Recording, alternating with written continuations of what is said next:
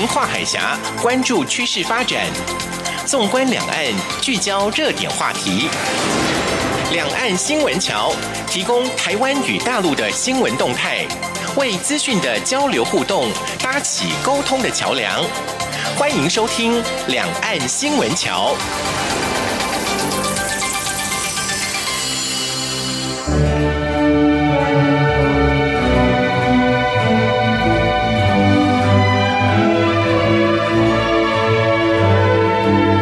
各位听众朋友，您好，这里是中央广播电台两岸新闻桥，我是赵伟成。到了农历年的年底了，那这一两个礼拜呢，有很多家庭开始整理家务、清洁环境，进行大扫除。虽然有些家庭是请整理收纳达人或是打扫阿姨来处理，但是呢，还是有很多人喜欢亲自打扫，完成除旧布新的活儿。我觉得清洁打扫是一种美德，怎么说呢？因为能够全家一起动起来，把分配到的责任区域清理完成，其实呢，也可以建立起对家里的向心力和责任感。只是大扫除有几点要特别注意到，以免呢，呃，整个打扫过程坏了健康，甚至影响到居家安全。第一点呢，就是打扫的时候要戴上口罩，用清洁剂或是大量接触水时，要记得戴上手套。第二，可用的杂物要整齐放在储藏室或是收纳柜里，以免碍手碍脚的。第三，定期丢弃不必要的东西。那如果东西还堪用的话呢，也可以把它转送给别人，让别人继续用，这也蛮不错的啊。第四，检查电线，并且要把它捆绑起来，要捆绑整齐。怎么说呢？有时候我们过年的时候会出远门，对不对？那万一这个电线可能啊有点破洞啊，或是缠绕在一起，是很容易发生意外的，所以要特别注意一下。第五呢，要检查厨房的通风管是否通畅。有时候不管是排油烟也好，或是说呃我们过年煮东西也蛮频繁的，可能需要一些空气流通。那这时候如果不通畅的话，那真的是蛮危险的。第六。清理家里容易忽略的角落，有时候你看那浴室的角落有没有瓶瓶罐罐的堆在一起？要不就是马桶的后方，呃，还有垃圾桶后面也会放些东西。那厨房琉璃台的下方排水管附近，还有橱柜内啦，还有冰箱上面啊，后方啊，甚至客厅的天花板、门窗上下的轨道灰尘，还有卧室的床下、储藏室或是阁楼等等，都是我们常常会忘记的地方。所以呢，不要忽略了这些小地方。第七，事先做好垃圾分类，并且注意整个清运的时间。第八，尽量的选用水性油漆，分量要适中，不要多买。你看那么大桶你没用完，那真的是蛮浪费的啊。那油漆完之后呢，要打开窗户通风一阵子，然后再进去，以免造成你呼吸不顺畅、不舒服。第九，少用空气清洁剂或芳香剂，除了通风外，用柠檬汁或是醋酸来代替，其实呢是可以让空气清新的。所以你看，我们提了九点，好像很简单，但是呢，有时候我们没个头绪，还真的不知道要怎么来打扫。那今天给大家一点小小意见，大家可以参考一下。好，我们来关心这个星期的重大新闻。一周新闻回放。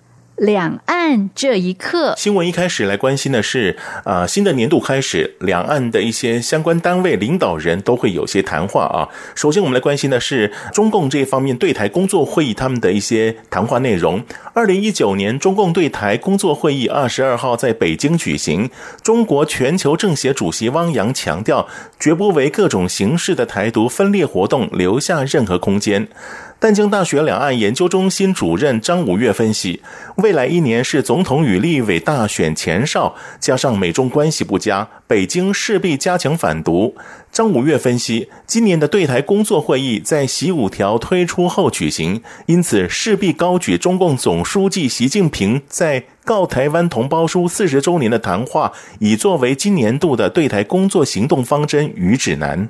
那这样的一个谈话，呃，陆委会当然也听到了啊。陆委会主委陈明通二十二号发表新春谈话时表示，中共持续在政军及外交上对台极限的施压，并透过三十一项措施以及发放居住证等，诱袭我们台湾民众赴中国大陆。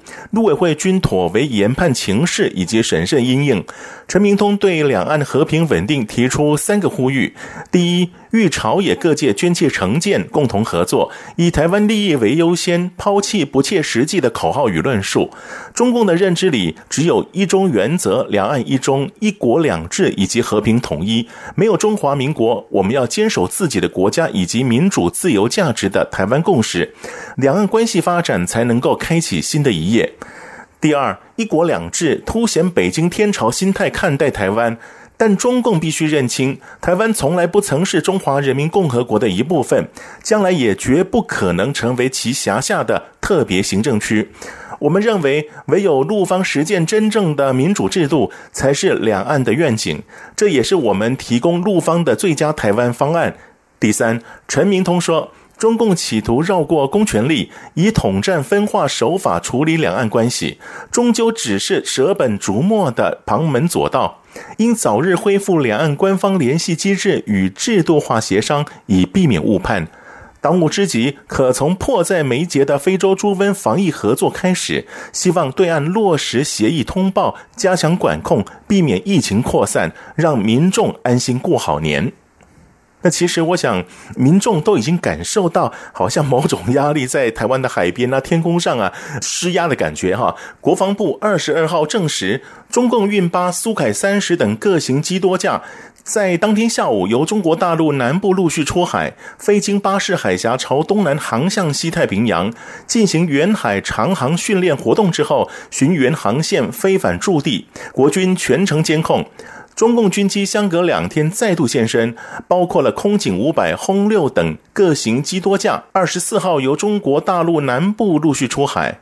不过，国防部强调，国军军依规定联合勤监侦，并派遣机航舰侦掌握，确保我国空域以及海疆的安全，请国人放心。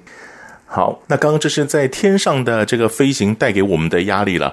那当然还有在海面上的这个航空母舰也是被关注的部分。中国第二艘航空母舰可能在今年成军，外界担心中国的第二艘航空母舰成军之后，可能对台湾祭出东西夹击战术。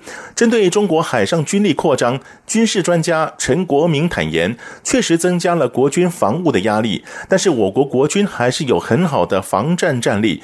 军事专家。陈维浩也说，中国航舰还在练兵阶段，而且目标是要和美国海军抗衡，而我国也有凌驾航空母舰的防卫战力，建议国人不需要因为中国的文宣战而受到影响。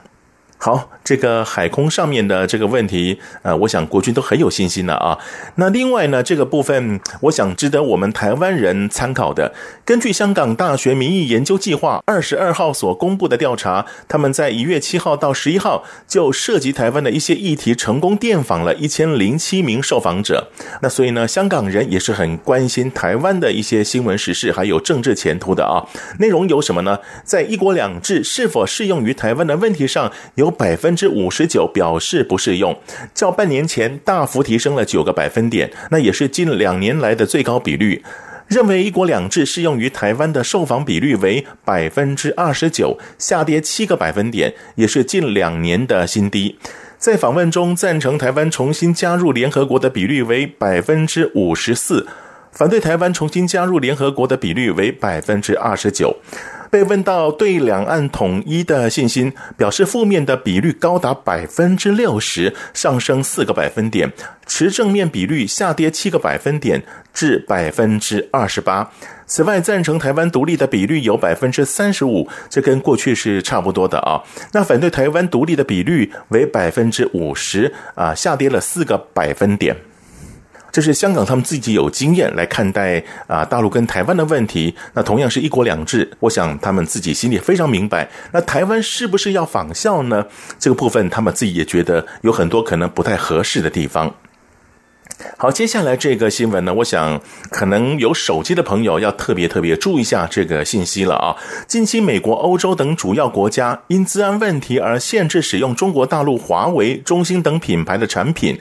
在日本也有报道说，台湾也正在拟定禁用大陆品牌的清单，初步清单中包括了华为、中兴、海康威视。大华技术、联想等中国大陆品牌，那这个部分呢？行政院资通安全处长简宏伟二十三号表示，行政院正在跟各部会沟通，预计三月提出禁用中国大陆品牌的清单，使政府机关采购时可以参考。他强调，这不是黑名单，因为多年前工程会已经提出了函释，要求各级机关不得购买陆资品牌的产品。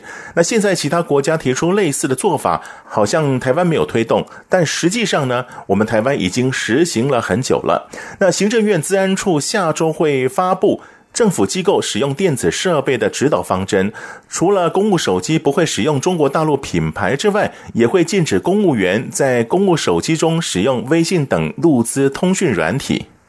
这个个人隐私我们都很注重的啊，何况是整个国家的重要信息，这个也是啊没有办法外泄的，要特别注意一下。接下来我们来关心的是，哎，蛮温馨的啊！海峡交流基金会二十四号中午举办了关怀陆配亲子春节活动，邀请过去曾实地关怀过两岸婚姻家庭和平时热心公益的陆配团体干部，总共约四十人出席活动，其中包括了十多位的陆配子女。海基会董事长张晓月表示，非常感谢所有陆配为台湾付出与贡献，希望大家就把台湾当成第二个故乡。海基会永远是陆配们的娘家，最坚强的后盾。张晓月说，服务是海基会最重要的工作。海基会已经跟两万四千多位陆配建立电话的联络网，也有很多陆配加入 LINE 群组。海基会也通过这些电话网络群组，随时把政府相关信息政策告诉大家。继续呢是文艺的消息，艺海同舟港澳台鲁名家邀请展，二十四号下午在香港的中央图书馆展览厅盛大开幕，两岸四地超过一百五十位的艺术家参展。展出有书法、国画、油画等近三百幅的精品，展示当前两岸艺术家高超艺术水平和中华民族文化的独特魅力，促进两岸文化艺术交流深入发展。港澳台美协台湾主席李沃元带领二十六位台湾成员参与开幕仪式。李沃元说：“期望用文化力量来影响更多人。”另外呢，今年啊、也是很特别的一年哈，是美国和中共建交四十年，那也是美国颁布台湾关系法四十年。同时呢，有一首歌大家一定很熟悉的，也就是《龙的传人》问世四十年，原唱者是李健富。李健富是淡江大学校友，他之前呢在上海出席淡江大学校友会聚会时表示。这首《龙的传人》创作背景是中美建交、台美断交。当年音乐人侯德健创作了这首歌，是希望两岸自己解决自己的事儿。随着时间的推移，两岸的情势早已不同于当年。但是李健富认为，两岸在文化上有很多的共同点，如果能够通过文化相互了解，可以营造更友善的气氛。他观察，在保存传统文化上，台湾做得比大陆更好。这是台湾的优势，而《龙的传人》二十年版当时呢是李健富的侄子啊王力宏重新诠释的，而且增加了新歌词。那四十年版本呢，除了找王力宏，还有李健富的女儿李友山也一起加入演唱，并且由台湾作词人方文山填入“新世纪新女力新的歌声，打开通往世界的大门”等歌词。那当然，《龙的传人》啊、流传这么久，大家对于这首歌都有一份情感。不过，还有很多歌曲呢，到现在我们都还念念不忘的。尤其是这位歌手他所唱的歌曲，邓丽君。一代歌后邓丽君逝世有二十多年了啊。那她的名旦是一月二十九号，所以呢，也快到了。那到现在人气还是历久不衰。呃，美国的《纽约时报》就观察了一点，他们从北京一家邓丽君主题餐厅回顾了她在两岸对立时代风靡中国大陆的历史，并且也提到她的歌曲勾起往日情怀，令歌迷回味无穷。在《纽约时报》的报道当中指出，邓丽君以将传统台湾与中国民谣化为西式风格情歌而闻名。作品在中国大陆曾经被遭禁过，当时北京当局称他的歌曲是西方资本主义腐朽文化、黄色音乐等等这样的一个批判。那即使当前两岸关系趋于比较紧张，但是邓丽君的歌声仍然在对岸拥有大批的粉丝，还是忠实追随他，听着他的歌声，即便他已经离世二十多年了。好，那我们就听这段音乐，也是邓丽君当年的代表作之一《海韵》的音乐演奏。我们休息一下，稍后再回到热点聚焦栏目。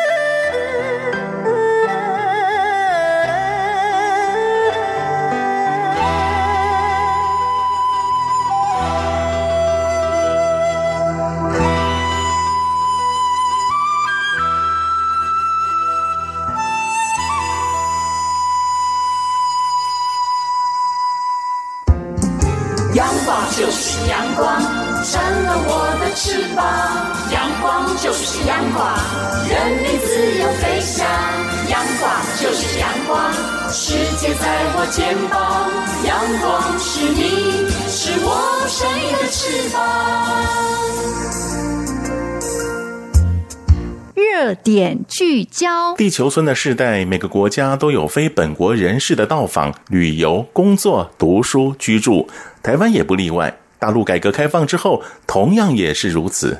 这些所谓的非本国人士，在文化交流的过程中，有冲击，有融合，更有一番深切的感悟。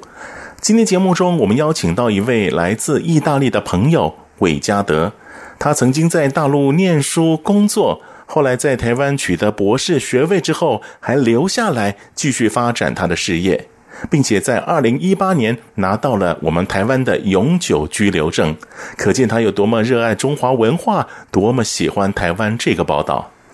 韦家德让人印象深刻的是，他能说着一口标准流利的中文，时常受邀上谈话性电视节目，聊时事、论观点。他也是大学老师、翻译专家。不过，专业强项还不止这些。我们待会呢，再请他为大家介绍一下。那也因为他的兴趣多元、涉猎甚广，往来两岸工作是稀松平常的事儿，所以对两岸的发展趋势以及两岸年轻人的差异，他都有着深入观察。现在，我们就请韦嘉德来分享他在两岸的经历和体验。韦嘉德，你好，你好。那韦嘉德呢，是非常在地、很台湾的名字啊。可是我看您好像其他的证件上面是另外一个名字，当初怎么会选择韦嘉德这三个字在各媒体亮相呢？就是。不仅是证件上，我一开始呃出道的时候开始上电视，我也是以瑞克啊这两个名字上电视。瑞就是睿智的睿，然后克就是克服的克。大概是二零一五年的时候，如果我没有记错的话，呃，我当时的经纪公司，我跟他们说。我不喜欢瑞克这个名字，因为太像外国人啊。瑞克一听就知道是外国人嘛，所以我想要融入台湾的文化，华人的这个文化。他们说好，那我们就带你去找一个这个算命老师。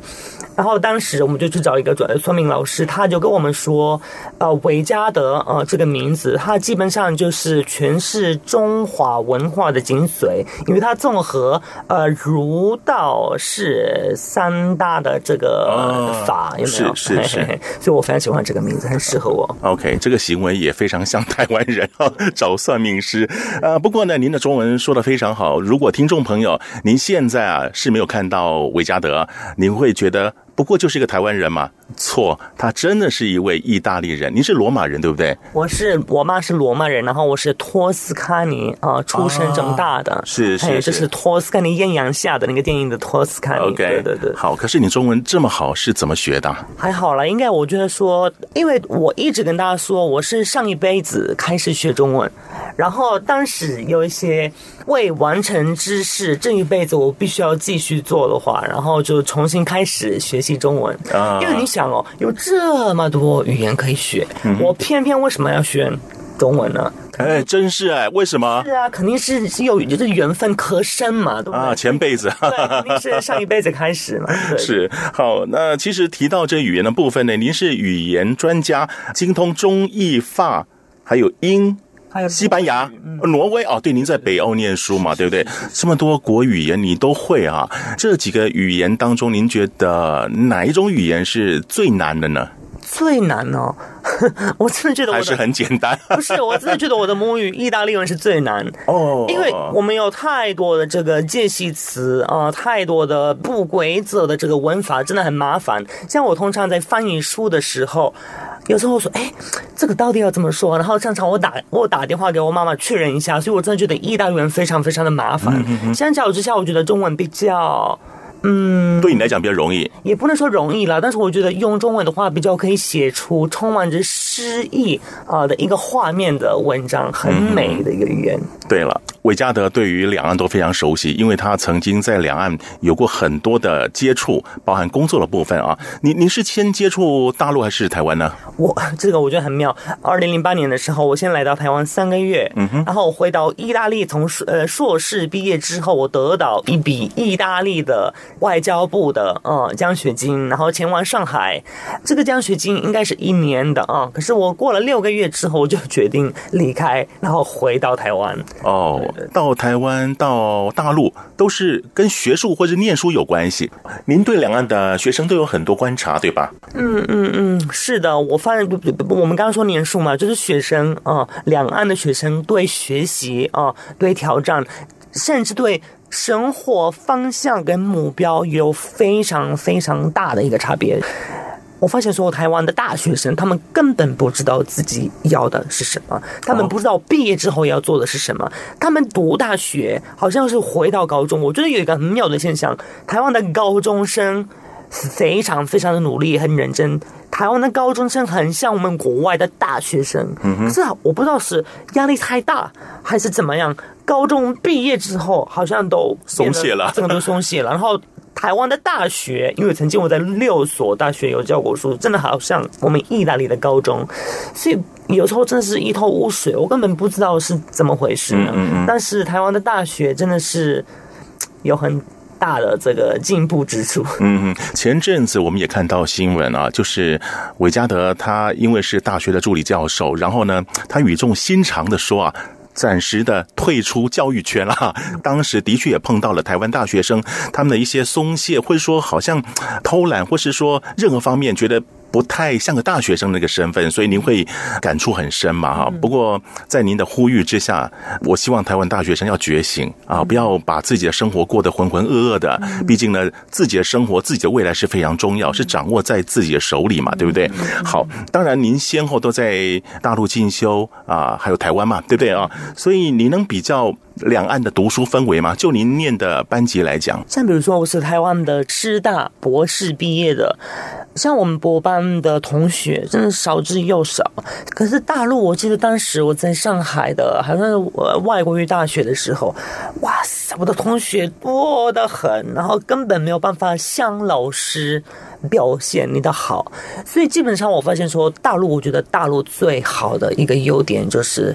人数啊，他们人多，那人多当然是什么？你知道吗？就是就是人多有有有人才，但是就是因为人这么多，每一个人必须要想尽办法把自己最好的一面给别人看。可是台湾有时候我觉得说啊，宝岛啊，大家好像就是啊，我们都很爱彼此的一个完美的天堂。可是如果你去分析，如果你去彻底的观察这个地方，真的是一个完美的天堂吗？这个是个这是个未知数啊。嗯。就是有时候好像是台湾有很多的优点呢，因为我觉得所说，呃，首先我你看，这是很妙的一件事。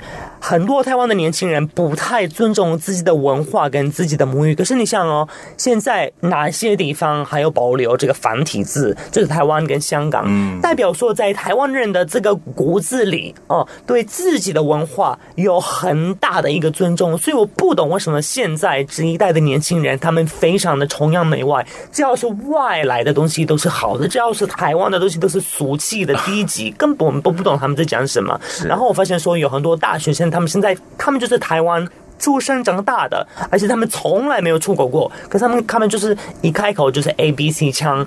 我真的很想跟他们说，你们，你们用这一种奇怪的腔调讲话来模仿我们外国人，你们不会显得比较聪明，反而你们会显得很笨。嗯，我们一直很努力，要讲话跟你们一样的标准，然后搞得你们就是讲讲话跟我们一样的不懂，我们都在干嘛？真的是。所以呢，其实我想这是出自于呃，他是意大利人，现在已经融入台湾生。活的有永久居留权的一位啊，韦嘉德，他自己看了很多国家，也走遍了许多地方啊。他不但在国外求学，在台湾念书，然后呢，他也看了很多地方的这些不同社会的变化。所以这是您肺腑之言哈，给台湾的一句话。对我来讲一件事，很多酸民他们跟我说：“你这么不喜欢我们的地方，你滚回去你的意大利。”我不是因为不喜欢，我是因为太喜欢你们这里，才希望你们可以变得更好，你们可以变回原本的自己。的那个样子，嗯、这个酸民毕竟是少数，我们还是非常欢迎外国朋友的。是是是好，那我们稍后呢，我们再来分享您在台湾的一些经验，好不好？好，好，我们稍后回来。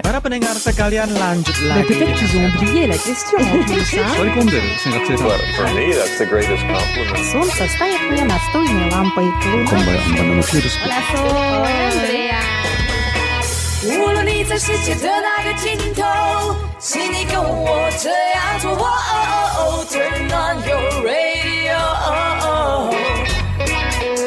阳光 RTI。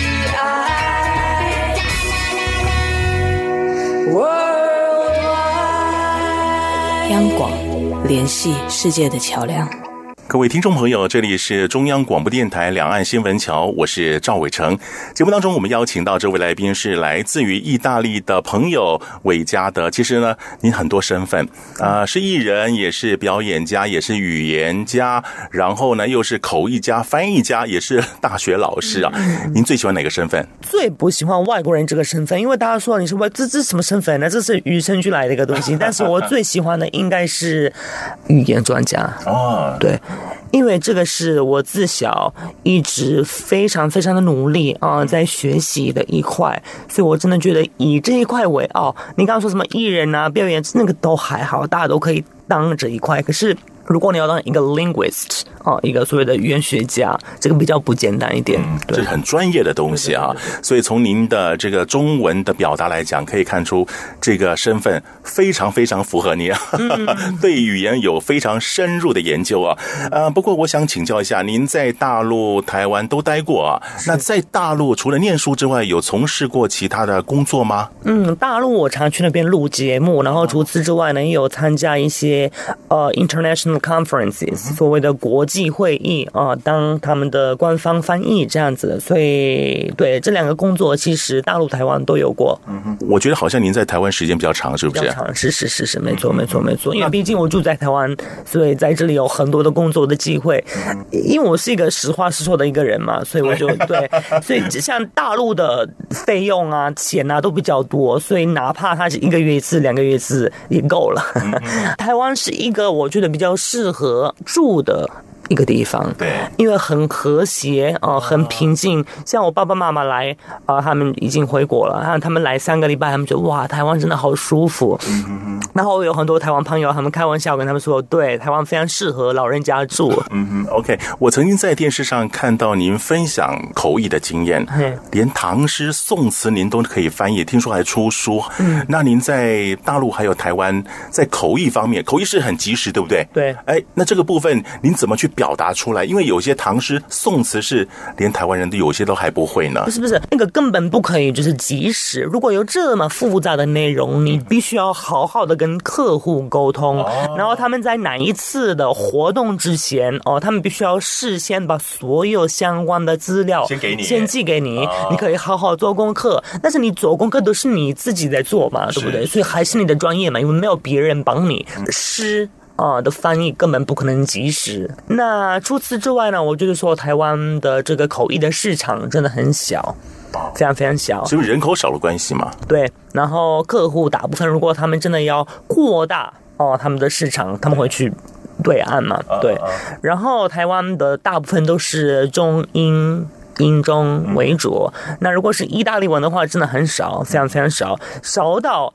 上次有工作的一个场合，全台。他们找不到除了我之外另外一位口译老师，所以基本上从早上到晚上都是我一个人在翻译。这个其实有点违和啊，我们工作的道德观。但是他们也是没办法，没办法，因为就是找不到另外一位，就是这么的小。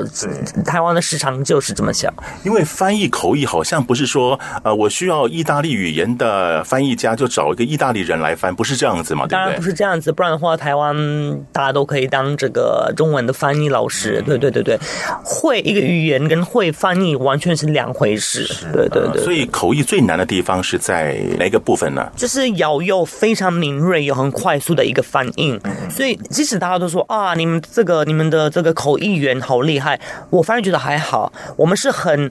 聪明、很敏锐、很狡猾，哎呦，对。可是我反而觉得笔译者比较厉害，因为他们可以翻译的很漂亮、很完美。我们口译员并没有追求啊、呃，这个当然翻译的品质还是很重要。但是我的意思是说，如果你选这个字而没有选这个更美好的一个字，Who cares 啊、呃，无所谓。重点是你要快速的把演讲者要传达的一个讯息传达给另外一个听众，应该是最重要的一件事。是，那你在两岸做翻译也好，或是口译也好，有没有什么特别有趣的事情可以分享的？这是我记得第一次来台湾，然后有机会翻译小万长嘛啊，哦，是，我觉得特别特别的有趣，因为。当时啊，第一次在台湾工作的时候，我还没有习惯所谓的台湾国语。可是他他很可爱嘛，他讲话都都充满着台味啊的一个演讲者。可是那个时候他讲呃，可能就是三句话啊，有两句话我根本听不懂他在讲什么。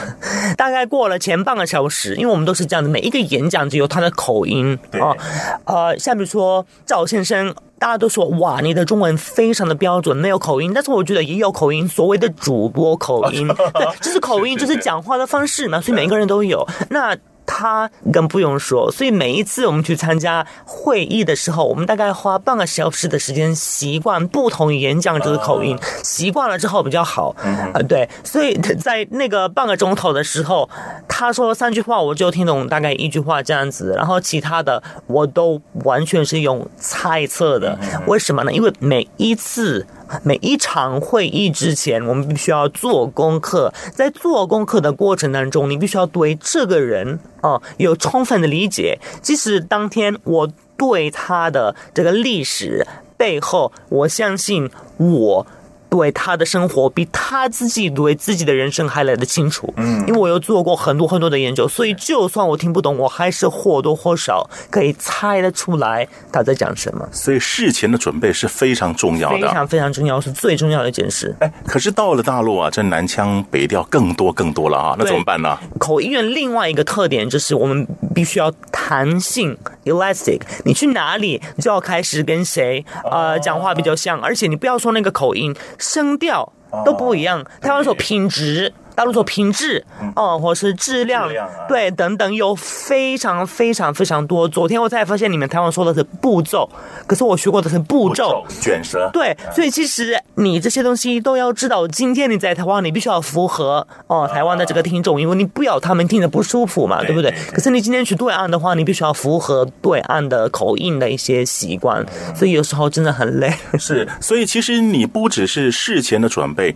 你可能连当地的文化都要。融入了，一定要理解。如果你去新加坡工作的话，你必须要理解他们有没有什么特特别可爱的一些说法。呃，新格里什啊，对啊，让他们觉得你是 a part of them，因为大家都想要听得很舒服嘛，对，对不对？不管是在翻译或者在口译啊，您其实都做得非常好。那是什么样的因缘让你上了台湾的节目呢？哦，一开始我有一个朋友。然后他认识一个制作人，啊，他们在找所谓的新的啊脸孔 来谈，你知道吗？台湾有非常多这个就是在谈跨文化的这个差别等等。啊，那个时候就是我上了第一个节目，就是当时的二零一一年的这个 WTO 姐妹会。WTO 姐妹会我上了蛮久的，大概两三年，后来我就我就没上了，因为后来我开始说，我觉得说电视是一个很大的一个平台，竟然。我有这样的一个机会教育大众，当时我还这么的自以为是，我还以为我真的可以教育的了了。对，就是说我一定要好好的利用这个机会，从节目到另外一个节目，到今年我制作自己的一个节目，叫做《维嘉的面对面》，我都是想着把一些大家应该知道的东西。表现出来，比如说我们这个维嘉的面对面啊、呃，在 YouTube 都可以收看。我们又邀请很多人啊、呃，不仅是明星哦、呃，老老百姓，是一般的这个老百姓也有，只要有一个故事。能够跟别人分享，我们都觉得是好事，因为我们觉得每一个人的身上有一个可可以就是启发别人的一个故事，这个就是我们的出发点。像我最大的偶像就是大陆的杨澜，或是这个鲁豫啊等等，他们也是从零开始，一开始没有任何一个制作人给他们一个机会，可是他们他们自己的节目做久了，大家看在眼里，他们的努力，他们的认真，然后到今天他们算是最成功的主持人之一。对对。所以您现在也是。能够效法他们，然后走上这条路。发、呃、他们就是发不了了，因为他们的，我觉得我相信他们通告费挺高的。对，可是我至少他们是一个我一种，你知道吗？就是望尘莫及的一个一个对象嘛。我客气啊，那真的真的是啊，因为我希望我可以。向他们学哦，就是一个 model，一个一个榜样，这个是最重要的一件事。您刚刚说的这个节目我看过，我在 YouTube 上面看，看到好像您访问过本的梦多，是不是？孟多是，是，是啊，还有那个吴凤，是是啊，都访问过嘛。所以您自己在台湾当这个主持人，要访问不同的人，不只是外国人哦。是是。您刚刚说的本地人，即使是一个老百姓，即使他是一个素人，啊，您都访问。所以您怎么去寻求这些素材？你怎么去挖掘他们的故事呢？嗯，我说一句实话，一开始我们现在会有很多很多访问明星的这个技术，为什么呢？因为比较能够吸引媒体的这个注意力。可是这一波过了之后，我们的主要的访问群啊，就是所谓的素人嘛。那我基本上是不管是通过脸书也好，或是新闻也好，我都会去找一些让我。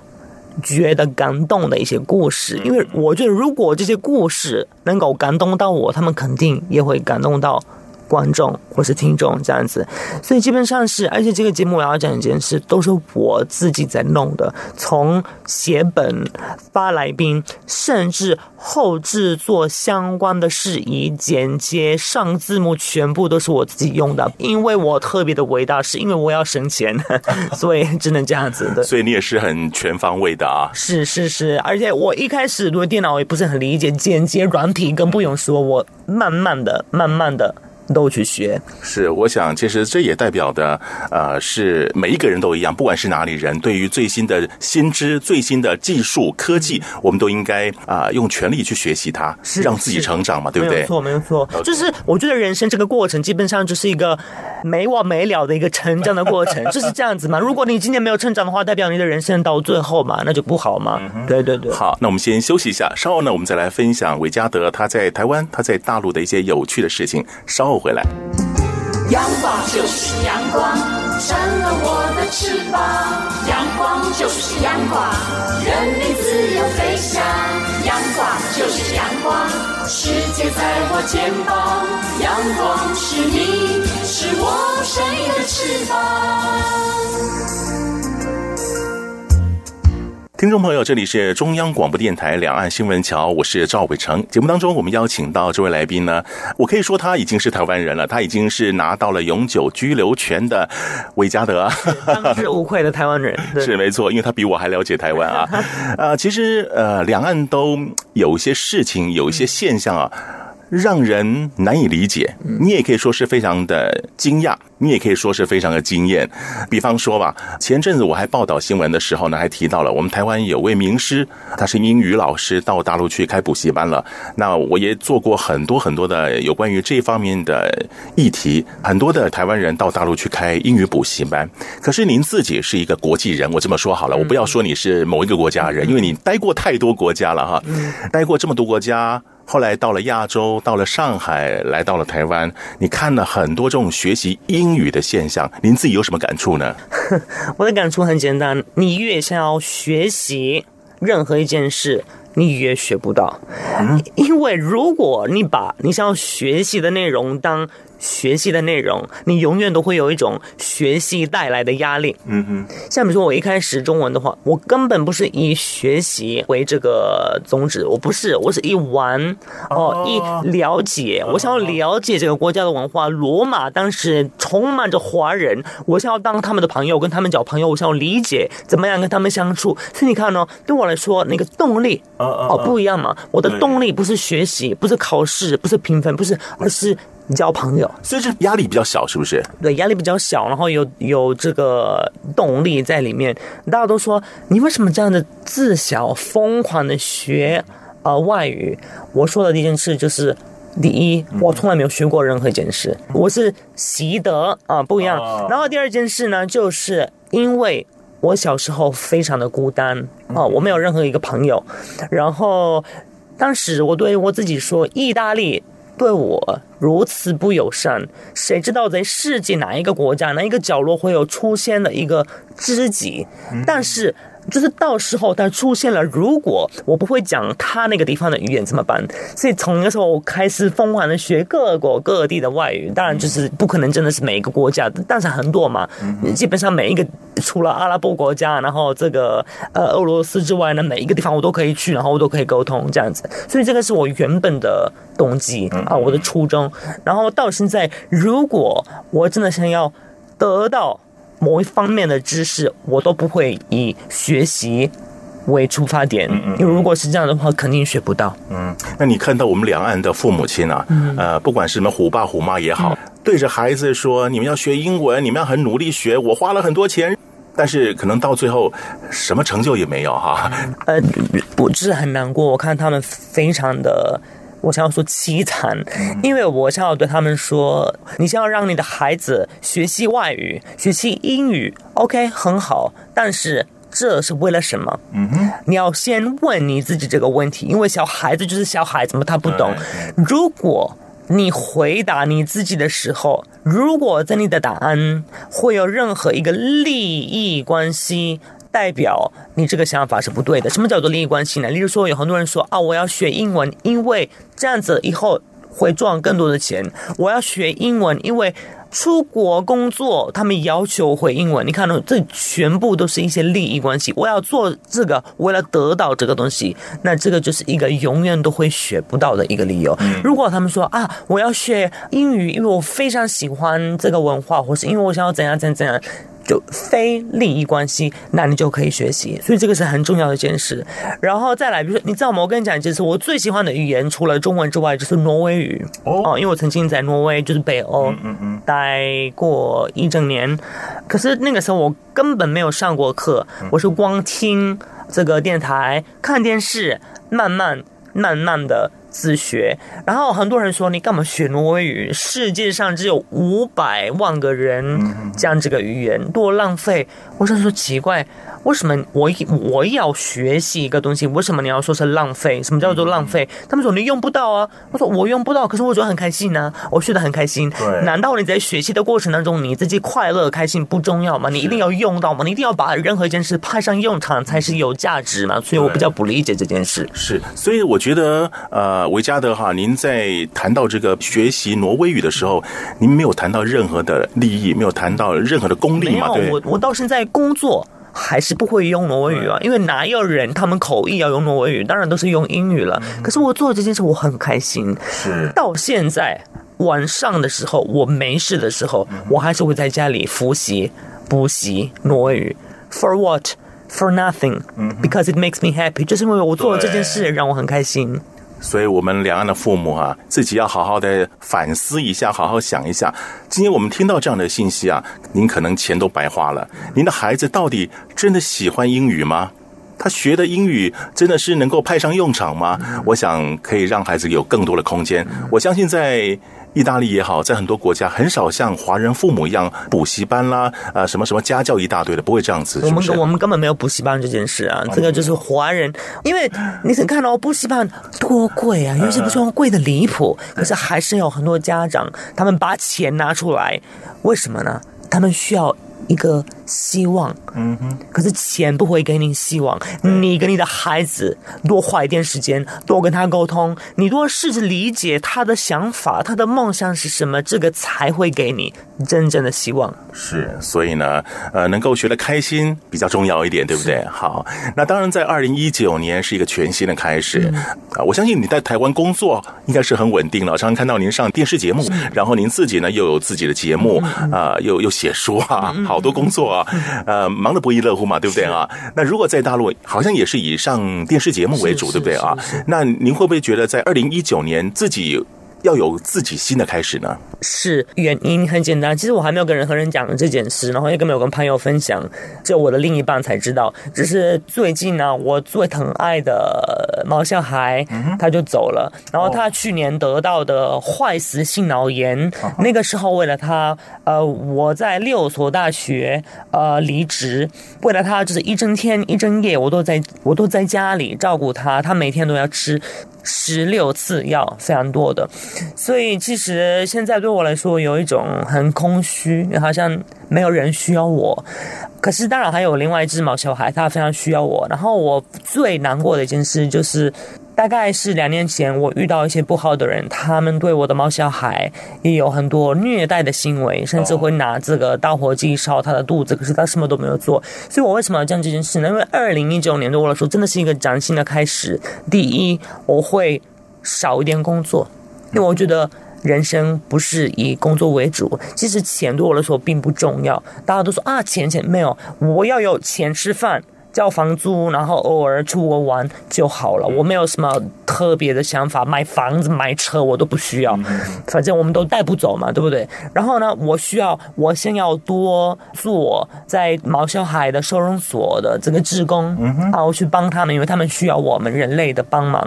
然后除此之外呢，我也正在写一本书，然后这个是五月底或是六月初，宝贝的宝，瓶子的瓶，宝瓶文化会出版的一本书。然后这个也是我非常期待的一件事。是我出自己的书，我要写什么，我要说什么都可以。所以其其实对我来说，二零一九年会有很多新的挑战跟很多新的经验，我非常迫不及待。嗯哼，好，也祝福你。那我想，这个阳历的新年才过，传统的春节又到来，嗯、你是不是也祝贺一下我们两岸的朋友？哦，对，第一个我觉得很有趣，因为世界上只有就是华人世界过两次的这个新年快乐，新年快乐。Anyway，呃，今年是这个呃猪年嘛，对不对？所以我们就可以说什么诸事顺利，金猪献瑞，然后祝各位听众新年快乐。所有朋友都感受到您的祝福了啊！同时，我想您的人生观给我们很多两岸的朋友很大的很大的这个冲击。为什么？因为我们汲汲营营的赚钱就是为了生活，为了下一代。可是你给我们的是学习东西是一种乐趣，对，是要让自己 happy 的嘛，对不对？而且呢，您也不见得一定要把时间排满，然后去工作。您给自己很多时间，可是您为的是什么？你为的是一个毛小孩，表示你把所有动物看得跟你是一样的，他们价值，对不对？就是，而且我要我要讲最后一句话：无论你有多忙，无论你的工作有多重要，每一天拜托你要给我抽出十分钟的时间，什么都不做，什么都不想，然后坐下来，好好的。感受到现在，因为我觉得这是我们最大的，也是最可惜的一件事。我们一直在想过去、未来、过去、未来，可是没很少有人感受到现在。所以我希望大家都可以学习、珍惜跟感受现在的那种感觉，因为这很真的很重要。好，那我们今天节目当中也非常感谢在大陆、在台湾曾经工作过、学习过、生活过的维嘉德，分享了他在这两地的一些看法，还有一些经验，同时呢，也告诉我们了这个人生真正的目的是什么。感谢您，谢谢，谢谢赵大哥，也谢谢各位听众的支持，谢谢你们，谢谢，新年快乐。好，听众朋友，我们先休息一下，稍后呢再回到两岸新闻桥。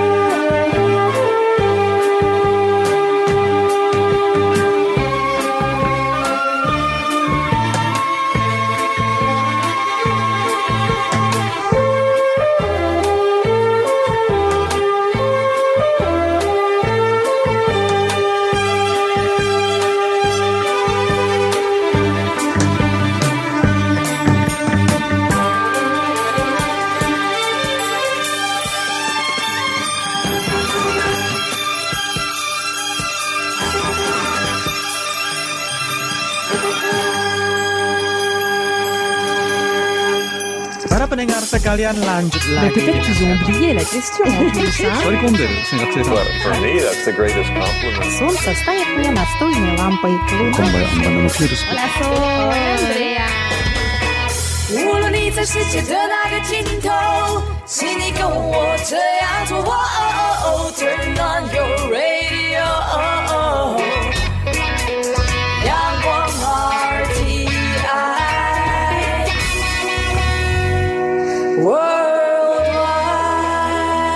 央广联系世界的桥梁。